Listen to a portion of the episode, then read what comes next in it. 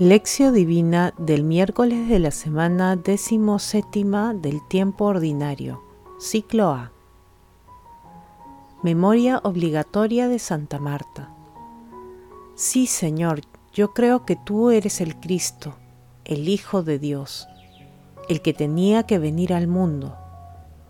Juan 11, versículo 27. Oración inicial.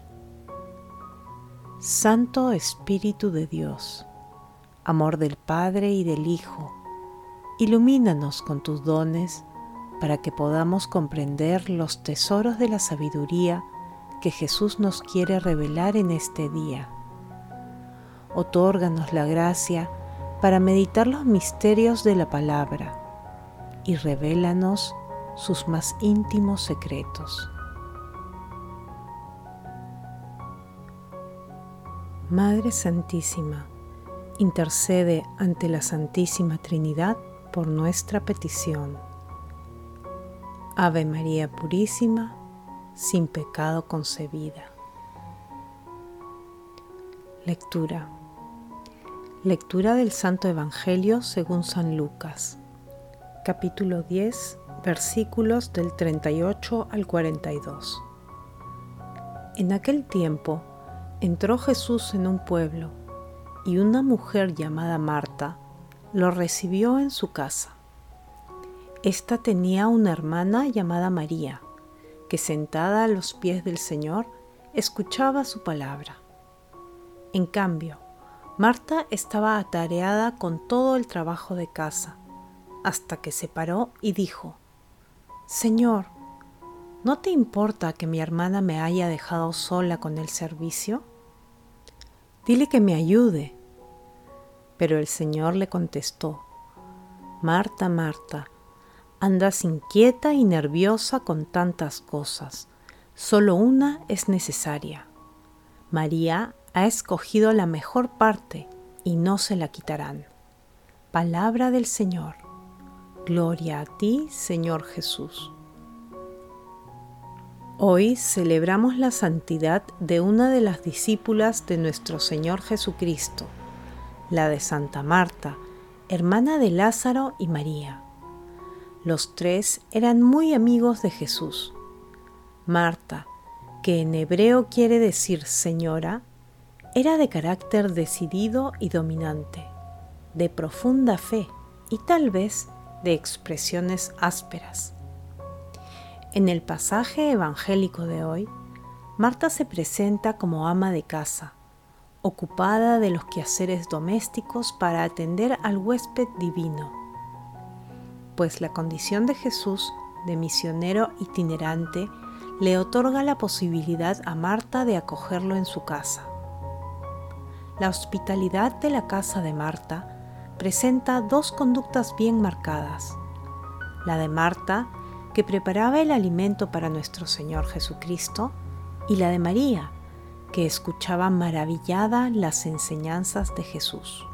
En un momento, Marta reclama a Jesús para que María le ayude, considerando tal vez que las labores domésticas eran más importantes que escuchar las enseñanzas de nuestro Señor Jesucristo. Quizá porque como la manifestó el maestro dominico Eckhart, Marta tenía un crecimiento espiritual que combinaba su servicio con una vida en presencia de Dios. Es una interpretación que tiene un asidero realista en el Evangelio de San Juan, a partir de una conversación previa entre Marta y Jesús, antes de que Jesús resucite a Lázaro, que fue un hecho anterior a la visita de Jesús a la casa de Marta. En dicho diálogo, ubicado en Juan capítulo 11, versículos 21 al 27, en la parte final del mismo, Jesús le dice a Marta, Yo soy la resurrección y la vida. El que cree en mí, aunque haya muerto, vivirá. Y el que está vivo y cree en mí, no morirá para siempre. ¿Crees esto? Y Marta, haciendo una profesión de fe similar a la de Pedro, responde, Sí, Señor, yo creo que tú eres el Cristo, el Hijo de Dios, el que tenía que venir al mundo. Meditación Queridos hermanos, ¿cuál es el mensaje que Jesús nos transmite el día de hoy a través de su palabra? Celebremos a Santa Marta, quien con su profesión de fe y entrega al servicio nos da un ejemplo de seguimiento a nuestro Señor Jesucristo. En el pasaje evangélico del día de hoy, el tema central es la hospitalidad, específicamente tener a Jesús como huésped en nuestros corazones. Las dos actitudes, la de María y la de Marta, son complementarias en la misión de llevar el amor y la misericordia de Dios son necesarias ambas actitudes, la de escuchar la palabra y la de cumplirla en íntima comunión con Dios. Ambas son necesidades reales, vitales para la acción misionera de las comunidades y de todos nosotros en nuestra existencia cotidiana.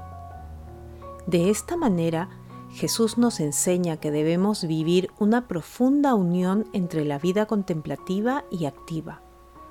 Tengamos presente que nuestro Señor Jesucristo defiende la contemplación y la presenta como la vanguardia de los verdaderos valores. Por ello, no debe confundirse con pasividad y siempre debe complementarse con la acción. Hermanos, a la luz de la palabra respondamos de corazón. En nuestra vida otorgamos tiempo a la contemplación de Dios y a la acción en su santo nombre. Que las respuestas a estas preguntas nos permitan complementar la escucha y o lectura de la palabra con la acción, inspirada por el Espíritu Santo. Jesús nos ama. Oración. Padre amado, Dios Todopoderoso y Eterno, tu Hijo se dignó hospedarse en la casa de Santa Marta. Concédenos, por su intercesión, que sirviendo fielmente a Cristo en nuestros hermanos, merezcamos ser recibidos por ti en la morada celestial.